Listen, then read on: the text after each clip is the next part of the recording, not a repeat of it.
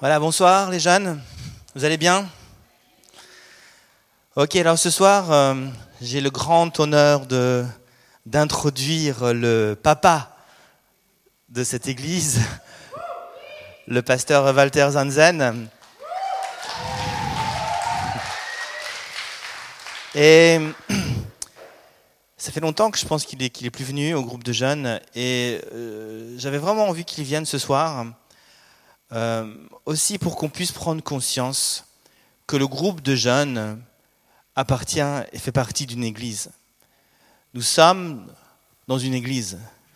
Euh, ce que je veux dire, c'est que euh, le vendredi soir, c'est pas juste le culte, c'est le culte, mais ça fait partie d'un ensemble. Et le pasteur Walter Zanzen, c'est le pasteur donc principal de l'église, et puis on, on travaille avec lui. Et Aujourd'hui, il a fait un grand effort. Il s'est mis en jean. il est comme l'apôtre Paul. Il se fait à tous et il se fait jeune pour nous communiquer un message qui va nous booster. Alors, est-ce qu'on peut l'accueillir avec des grands applaudissements? Pasteur Walter Sanzen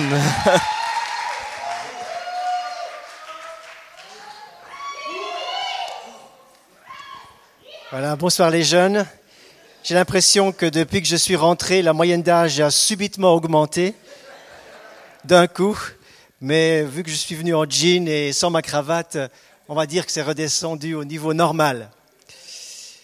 Voilà. Eh bien, je me réjouis toujours d'être avec des jeunes qui, osent dire qu'ils croient en Dieu, qui osent dire qu'ils aiment Jésus.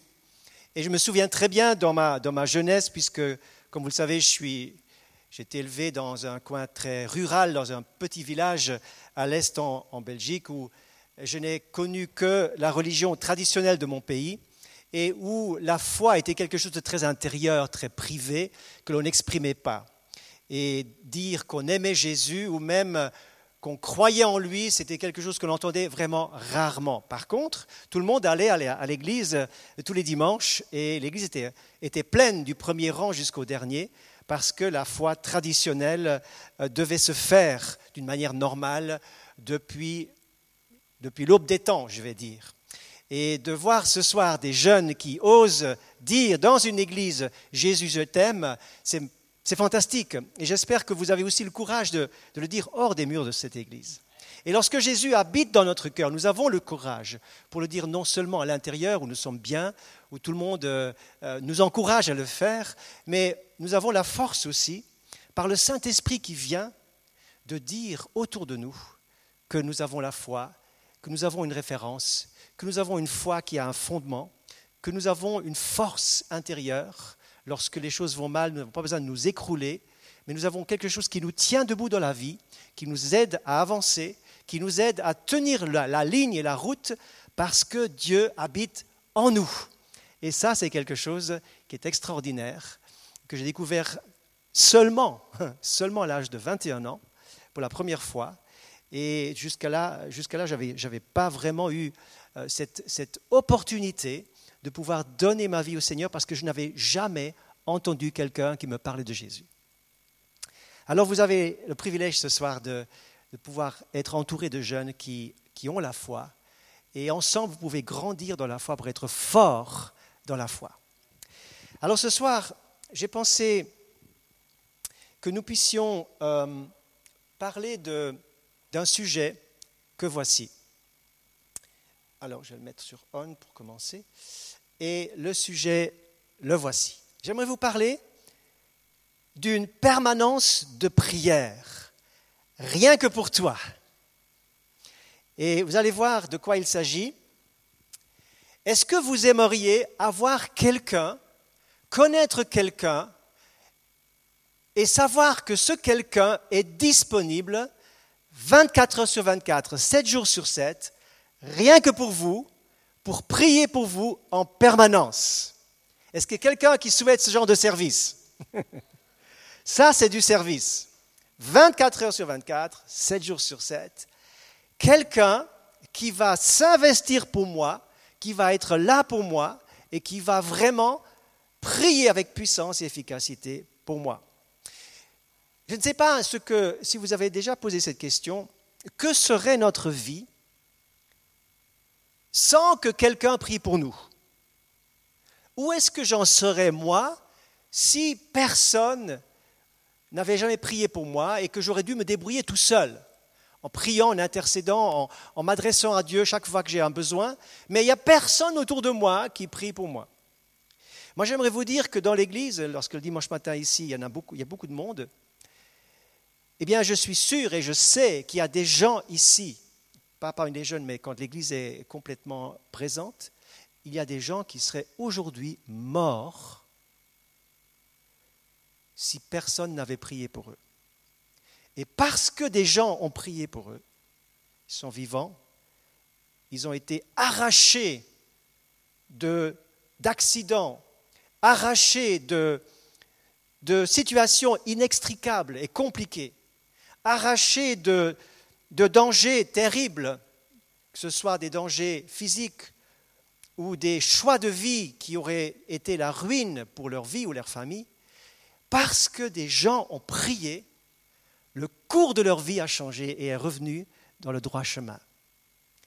Eh bien, j'aimerais que vous dire, chers jeunes, que comme Michel l'a dit, vous êtes dans une église, dans une communauté, une famille chrétienne, où il y a des gens qui ne vous connaissent peut-être pas en détail, à peine peut-être votre prénom, mais j'aimerais vous dire, comme je participe dans beaucoup de réunions de la semaine, il y a beaucoup, beaucoup de gens qui prient pour les jeunes, qui citent le groupe de jeunes, qui citent le nom de jeunes, qui, qui, prennent du temps sur leur temps personnel pour citer votre nom devant Dieu dans la prière.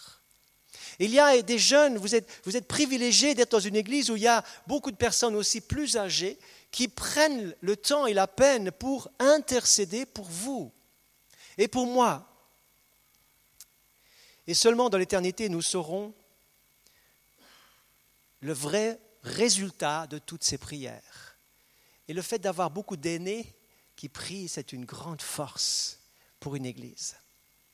L'apôtre Paul le grand apôtre Paul, qui a fondé des églises, qui a été grand missionnaire, qui n'a fait que voyager et fonder des églises partout dans euh, tout l'Empire romain de l'époque, en tout cas dans toute l'Asie mineure en tout cas, eh bien il va dire lui-même à plusieurs reprises, frère, priez pour moi.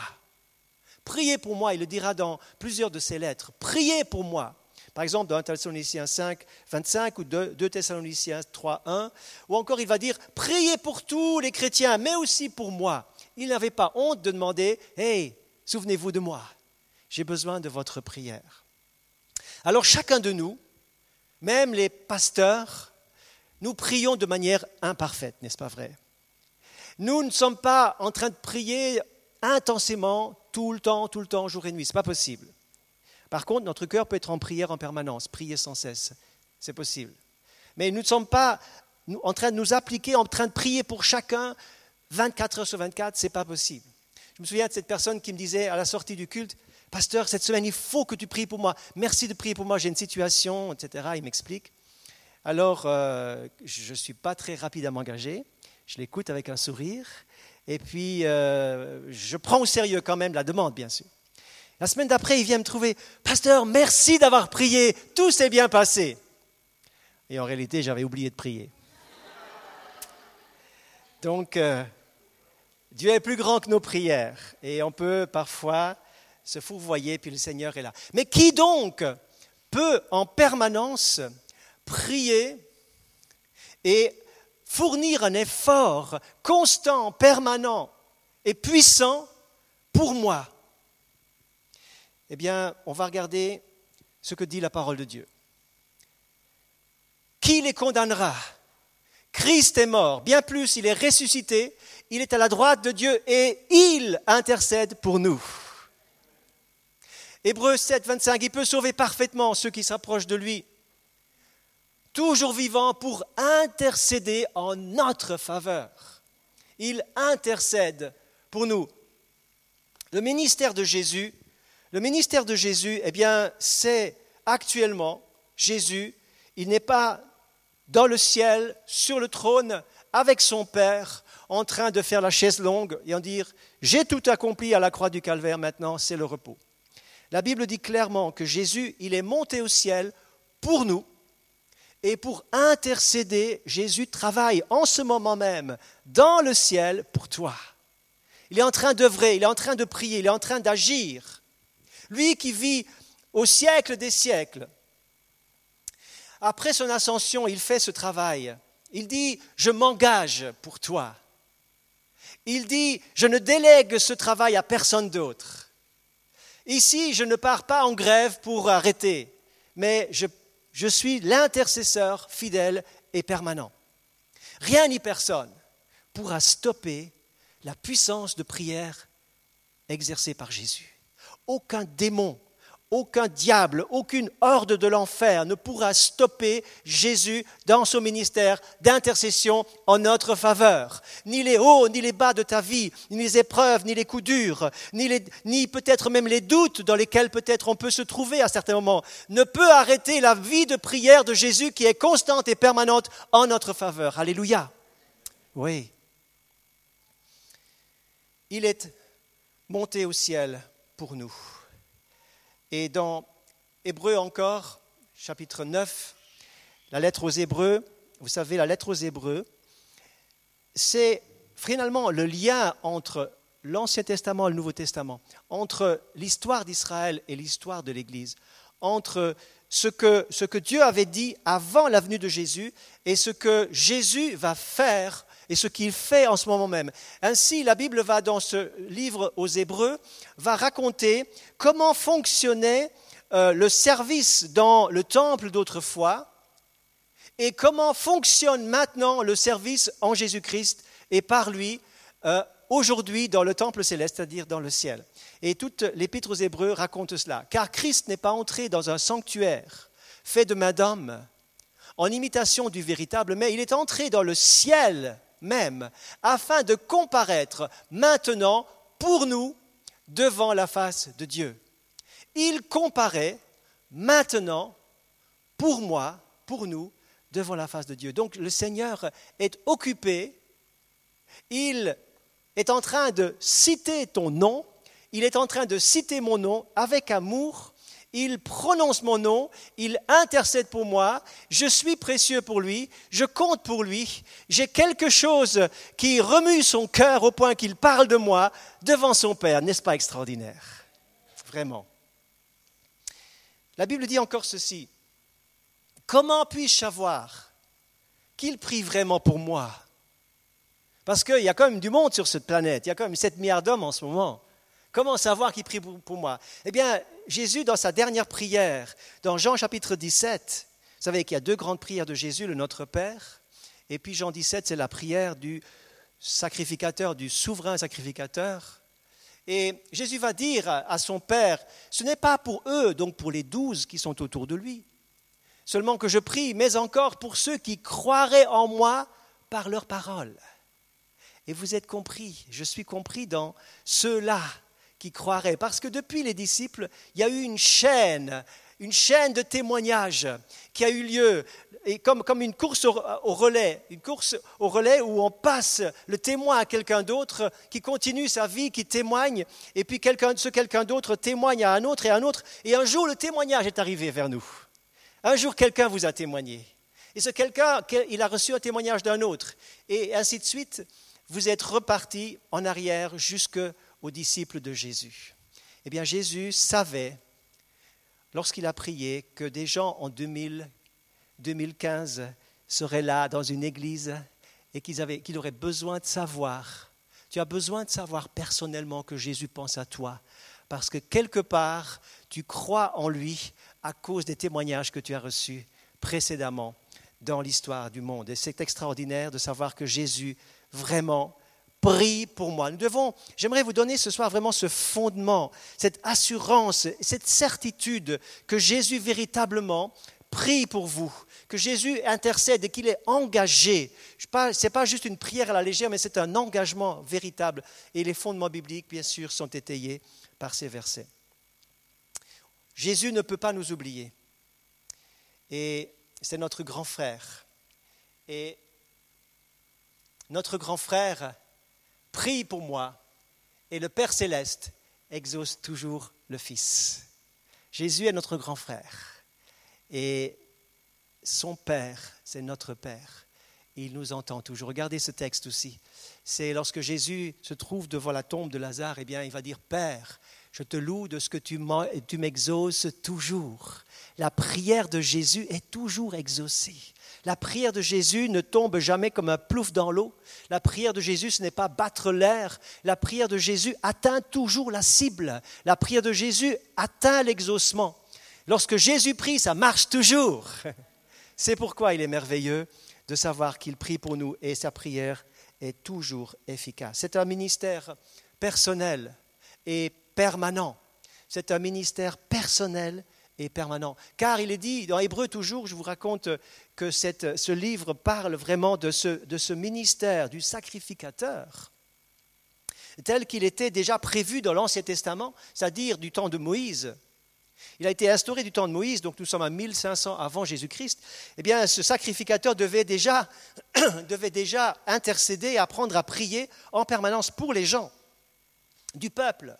Mais maintenant, nous avons dans ce temple céleste, nous avons dans le ciel le Seigneur Jésus lui-même qui est revêtu des vêtements du sacrificateur, et c'est lui qui fait ce travail d'une manière parfaite et permanente.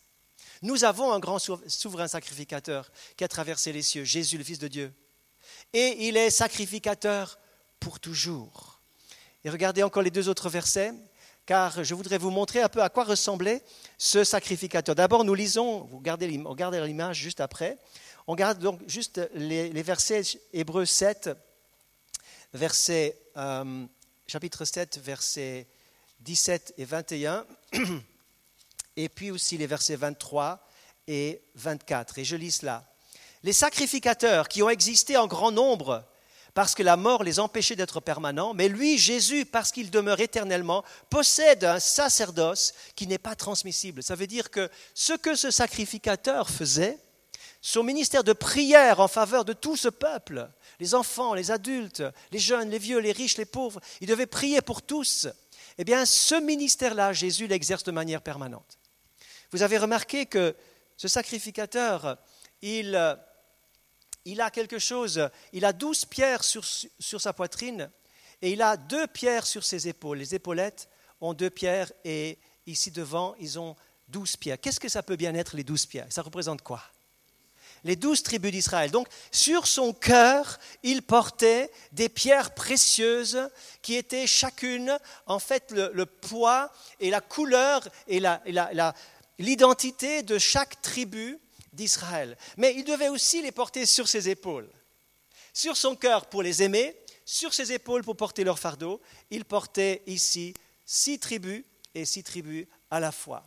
Et c'est ainsi qu'il il, exerçait ce ministère de, de, prendre sur lui le peuple de cette manière et de l'apporter devant Dieu. Et c'est exactement ce que Jésus fait.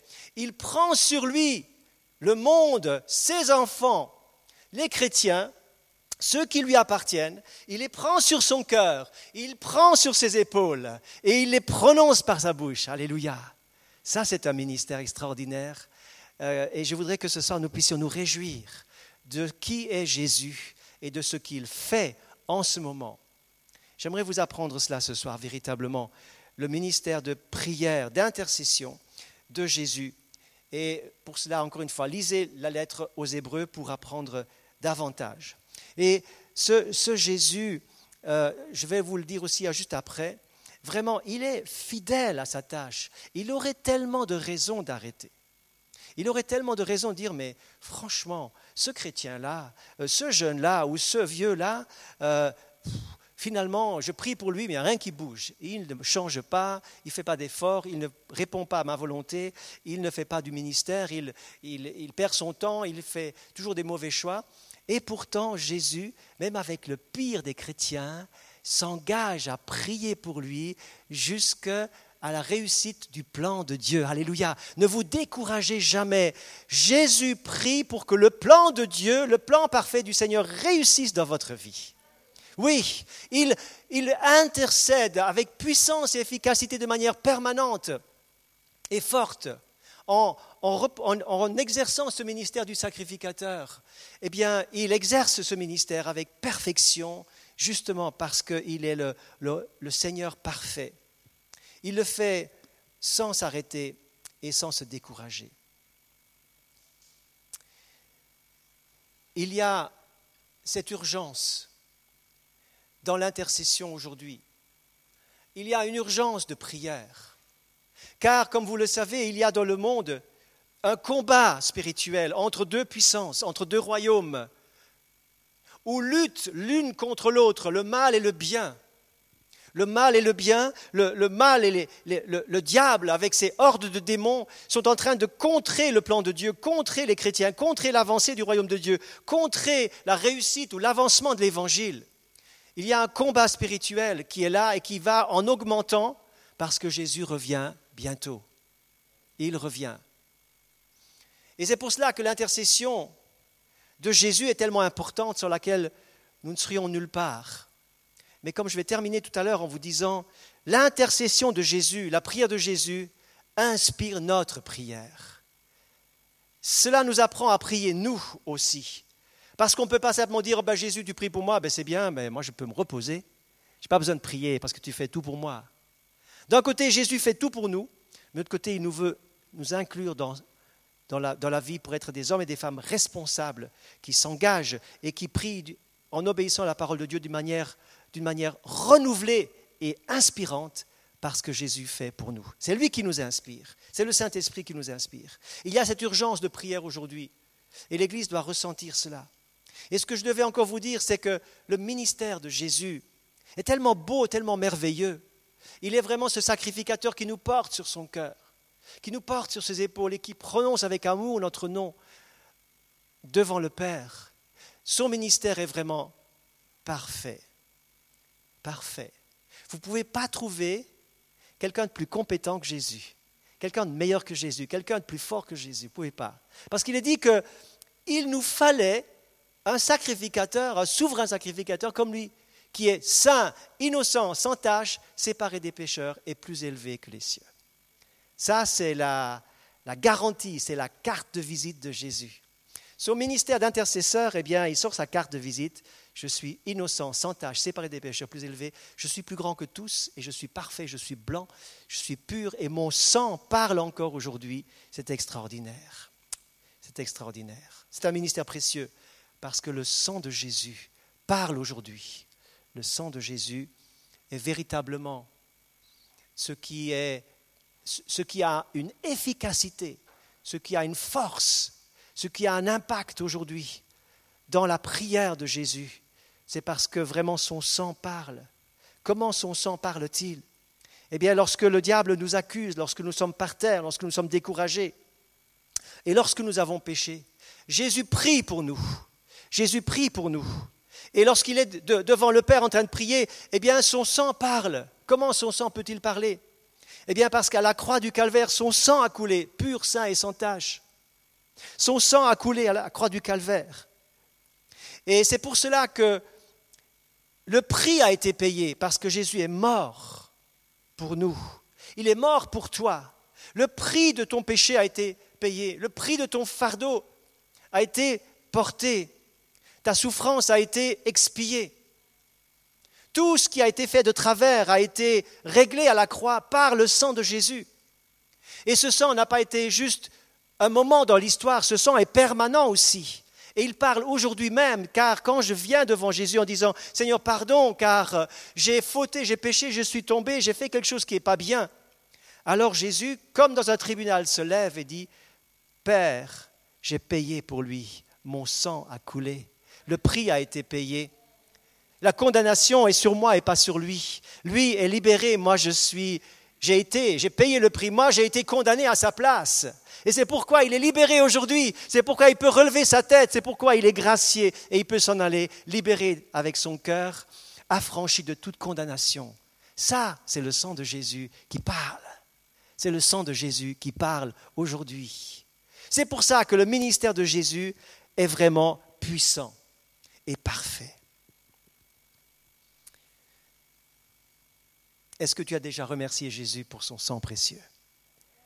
Le sang précieux de Jésus qui nous libère, qui nous purifie. Rien ne peut nettoyer l'intérieur comme le sang de Jésus.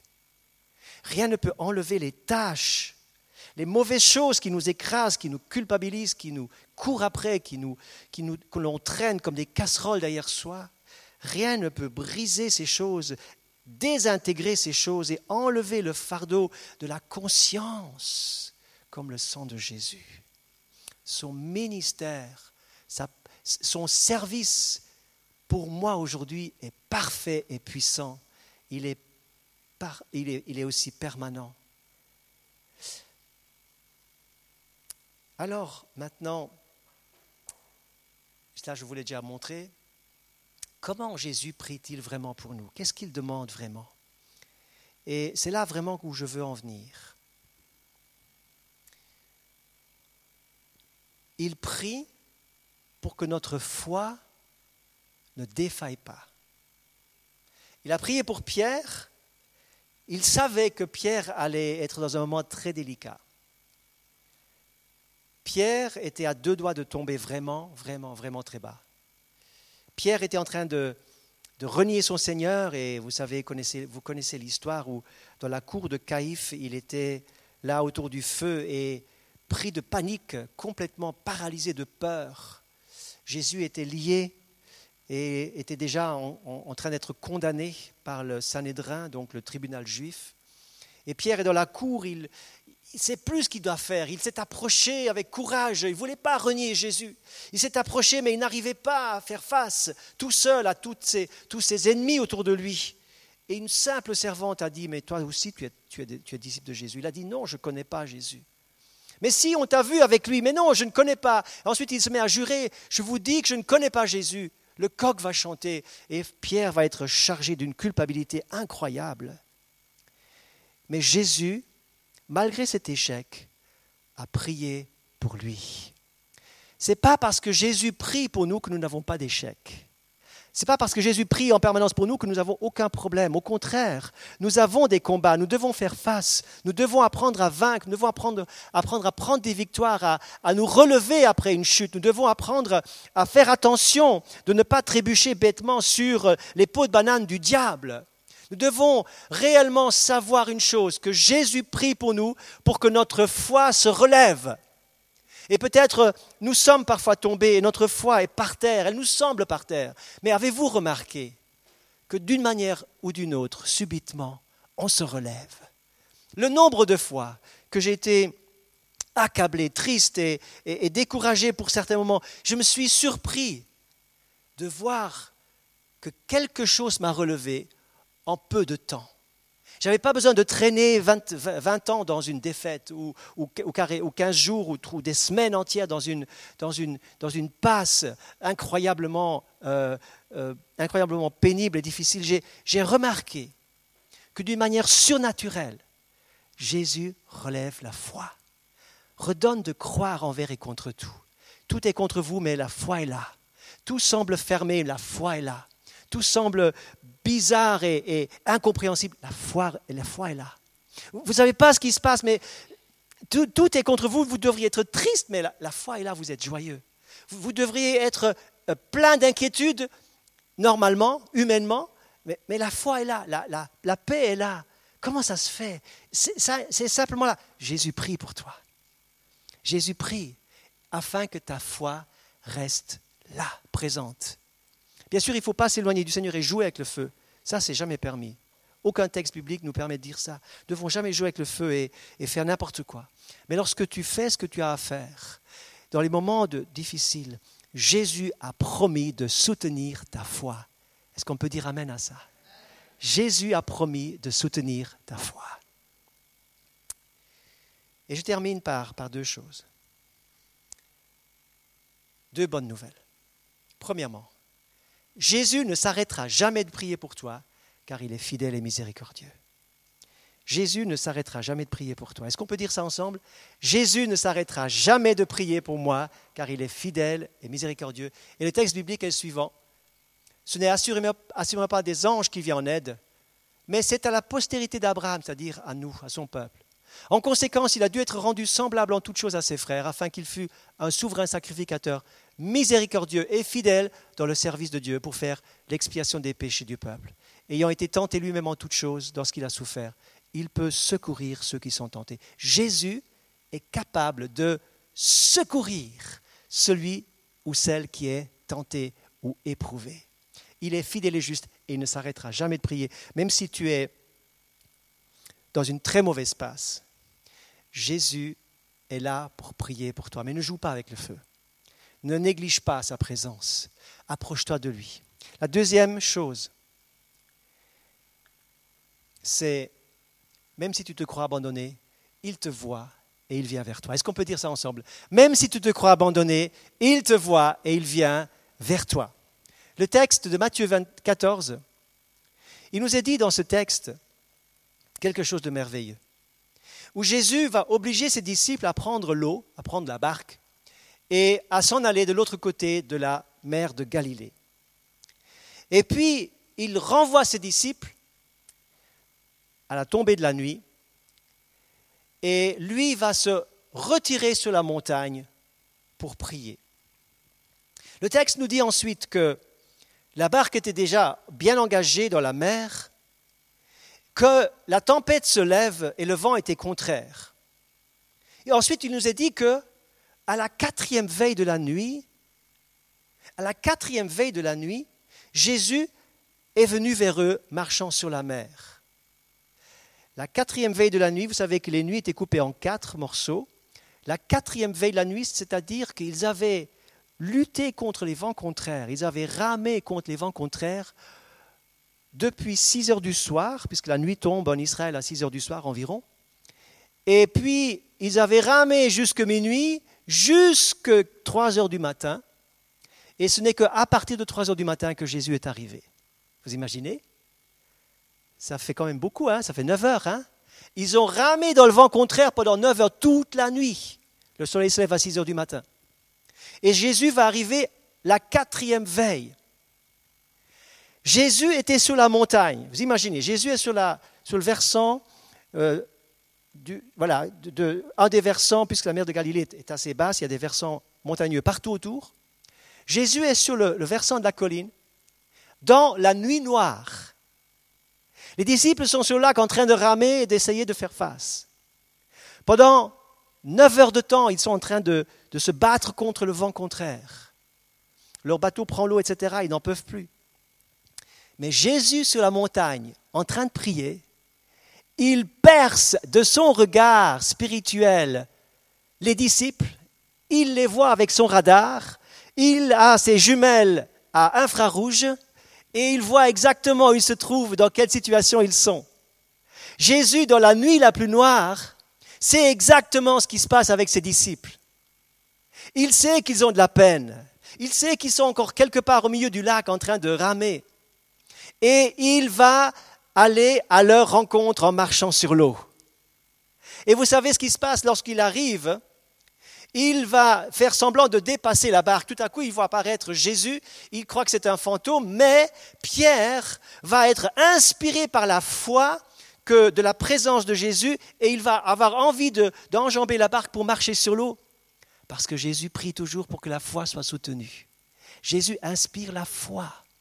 Dans les situations les plus dramatiques, les plus difficiles, Jésus donne une portion de foi. As-tu besoin d'une portion de foi ce soir? As-tu besoin d'une portion supplémentaire de foi parce que tu te bats dans des vents difficiles, contraires et compliqués? Jésus, du haut de sa montagne céleste, te voit. Même la nuit la plus noire n'est pas une nuit pour lui, c'est lumière pour lui. Il sait exactement où nous en sommes dans notre cœur. Il n'y a rien qui est noir pour Jésus. Il n'y a rien qui est impénétrable pour Jésus, car Jésus sait exactement où nous en sommes, avec quoi nous nous débattons clairement. Et il est en train de prier pour nous. Il te voit, même si tu te crois abandonné, même si ce n'est qu'à la quatrième veille de la nuit que Jésus arrive, il arrivera et il prie pour toi et il soutient ta foi. Alléluia. Que le nom du Seigneur soit béni. Je voudrais terminer par deux récits une histoire du groupe de jeunes d'ici que peut-être l'un ou l'autre a connu et une histoire authentique que je vais vous donner. Est-ce que tu peux préparer le film? Juste, pas le montrer, mais juste regarder, euh, juste préparer. Il y a un son avec aussi, si tu peux mettre le son. Il y a à peu près 12-13 ans en arrière, au groupe de jeunes ici, le groupe de jeunes avait fait un camp d'hiver. Et dans ce camp d'hiver, les choses étaient, allaient se passer bien, mais il y avait une personne, une jeune fille qui allait très mal. Elle allait très mal depuis déjà plus de six mois. Et rien n'y faisait, toutes les prières semblaient pas porter leurs fruits, elle ne se relevait pas, elle était dans une dépression vraiment, vraiment, vraiment profonde. Et elle avait dit, Seigneur, je te demande que d'ici la fin de l'année, quelque chose se passe. Et d'autres avaient dit aussi, jusqu'à la fin d'année, tu vas voir, le Seigneur va faire quelque chose pour toi. Mais les mois passaient, et voilà que le camp d'hiver se trouvait être en fin décembre. Et rien à faire, cette jeune fille était complètement déçue et désarçonnée parce que le Seigneur n'avait pas répondu à sa prière. Mais ce n'était pas encore la fin de l'année. Le 31 décembre, le 31 décembre, et je vous étais authentique, le 31 décembre, le groupe de jeunes était en prière entre 10 heures du soir et minuit. Et cette jeune fille était assise au fond contre le mur. Allô, Seigneur, tu es là? Et cette jeune fille était donc... Euh, ah, ça semble important. Ça doit être, ça doit être euh, Obama qui téléphone, il me semble. Et cette jeune fille était donc assise au bord du mur. Elle avait, elle avait les mains devant son visage. Et les jeunes avaient chanté, les jeunes avaient, avaient prié et sont allés aussi vers elle pour l'entourer. Et, et dans une dernière supplication, plusieurs connaissant sa situation ont encore dit Seigneur, fais-lui du bien, Seigneur, touche-la, Seigneur, viens la, la renouveler, viens la sortir de ce gouffre, que vous le croyez ou pas. À minuit moins quelques minutes, soudainement, la couverture qui était sur elle, le poids qui était sur elle, la charge, la tristesse qui était sur elle s'est levée. Elle a été surnaturellement délivrée complètement. Le Seigneur ne t'oublie pas. Il vient en son heure et il répond à la prière. Il répond à la prière. Alléluia, merci Seigneur. L'histoire par laquelle je vais terminer, c'est un petit film qui dure juste trois minutes. C'est l'histoire qui s'est passée aux Jeux olympiques à Barcelone en 1982 ou 84. Et c'est l'histoire d'un coureur de 400 mètres qui avait énormément de talent et qui euh, devait vraiment faire un bon score ce soir-là, ce jour-là, et qui a eu vraiment un gros malheur pour un coureur euh, de, professionnel et vous allez le voir, euh, vous allez le voir courir tout à l'heure. Et pendant, sa course, il, va avoir un claquage de muscles qui, qui l'obligera d'arrêter. Et la course est terminée, tout le monde a passé la ligne d'arrivée. Et ce jeune, balèze, fort, est, tellement brisé par cette déchirure musculaire qu'il n'arrive pas à avancer. Et là, on voit quelqu'un descendre des tribunes, quelqu'un qui descend, qui, arrive sur euh, la piste et qui le soutient. C'était son coach qui est venu, mais plus que son coach, son coach était son propre père. C'était son papa. Et il l'a aidé en sautillant. Ils sont arrivés tard, mais ils ont passé ensemble la ligne d'arrivée sous les applaudissements de tout le stade. Regardons ça ensemble. Que Dieu vous bénisse. Après, je prendrai juste le micro pour faire une prière. On veut juste regarder si tu arrives à le faire fonctionner.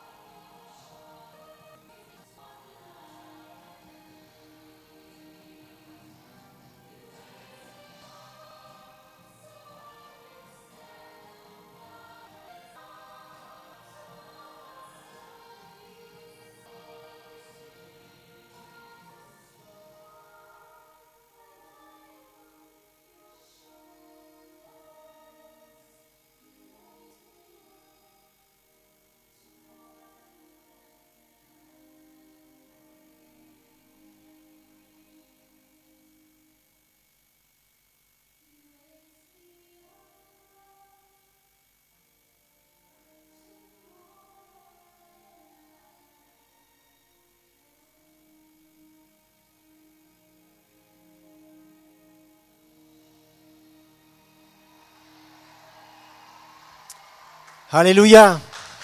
Alléluia. Je vous invite à vous lever. Je vous invite à vous lever. On va prier ensemble maintenant quelques instants. Alléluia. Jésus, Jésus, tu es le meilleur coach. Seigneur, tu es le meilleur accompagnant, tu es le meilleur sacrificateur. Seigneur, tu es celui qui euh, exerce un ministère permanent, personnel, puissant et formidable, Seigneur, envers nous. Seigneur, tu ne cesses de prier pour chacun d'entre nous. Seigneur, pour ceux qui vont bien, pour ceux qui ne vont pas bien. Seigneur, tu prononces notre nom avec amour, Seigneur. Tu es vraiment celui qui, à cause de ton sang précieux, Seigneur, peut apporter une prière puissante qui fait reculer le diable, qui fait reculer les doutes. Seigneur, qui agit, Seigneur, avec puissance aujourd'hui. Seigneur, merci parce que tu intercèdes pour nous. Et Seigneur, tu ne veux pas être le seul intercesseur qui tout seul dans son ciel prie. Tu veux nous avoir avec toi, Seigneur. Et tu suscites au milieu de ces jeunes ce soir un peuple qui prie, qui intercède de cette manière-là aussi, qui est fidèle, Seigneur, qui prie avec compassion, qui prie avec cœur, qui prie avec engagement, qui prie avec persévérance, Seigneur. Merci parce que tu nous es décrit comme celui qui avait une voix comme des grandes eaux. C'est comme si toutes les voix ensemble s'élèvent vers le Père. Et ta voix et ta prière et notre prière ensemble, Seigneur. Ensemble, bien, Seigneur, on, on aura des résultats, Seigneur. On aura des percées spirituelles. On aura des exaucements. Je te remercie d'encourager chaque jeune ce soir dans le nom de Jésus. Merci pour ton ministère d'intercession au milieu de nous, Seigneur. Alléluia. J'aimerais que chaque jeune remercie le Seigneur ce soir. Tu remercies le Seigneur parce que quelqu'un pense à toi. Il y a une permanence de prière pour toi. Il y a quelqu'un qui s'intéresse à ta vie, qui prie pour toi. Tu te rends jamais compte, mais il, il le fait en permanence. Il prononce ton nom. Il te porte sur son cœur et sur ses épaules. Il n'abandonne jamais. Et dans la nuit la plus noire, il te voit te débattre avec ton problème peut-être. Jésus vient en son temps à ta rencontre pour que tu arrives à bonne destination, pour que ça fonctionne, que ça marche, que ce soit redressé et qu'il y ait vraiment une réussite. Merci Seigneur.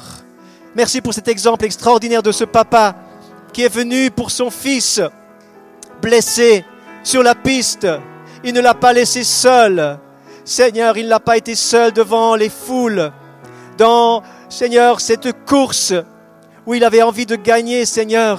Mais ensemble, ils ont passé, franchi la ligne d'arrivée. Avec toi, nous franchirons la ligne d'arrivée, Seigneur. Avec toi, nous franchirons la ligne d'arrivée. Alléluia, car tu nous prendras, Seigneur, avec toi. Tu soutiens notre foi. Tu pries pour que notre foi ne défaille pas. Dans le nom de Jésus, nous t'adorons, nous te louons. Au nom de Jésus, merci Seigneur. Continue à prier, continue à prier. Ne te tais pas ce soir. Je pense que Dieu veut te parler. Tu es là, tu. Pendant qu'on parlait de ce, père-là, c'est comme si tu as eu des problèmes avec ton père et tu as la peine avec ça. Et, dans ton cœur, cette difficulté te bloque de faire un pas de plus. Je veux juste t'encourager, viens, n'aie pas honte. Viens là et, et, Val te va prier avec toi. Dieu, Dieu veut t'encourager à se nouveau, à faire le premier pas avec ton père. Et, tu verras que tout va changer aussi de façon physique. Il veut intervenir. Alors n'hésite pas, tu peux venir aussi. Et toi aussi qui, qui as besoin de ce soutien. Tu ne penses pas que tu vas arriver jusqu'au bout et tu, tu, n'y crois même pas.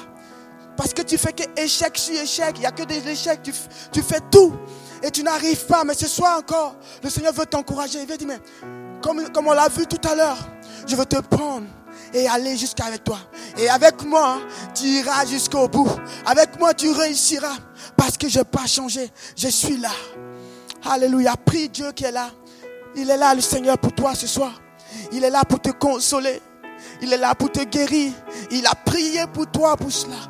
Il a prié. Jésus.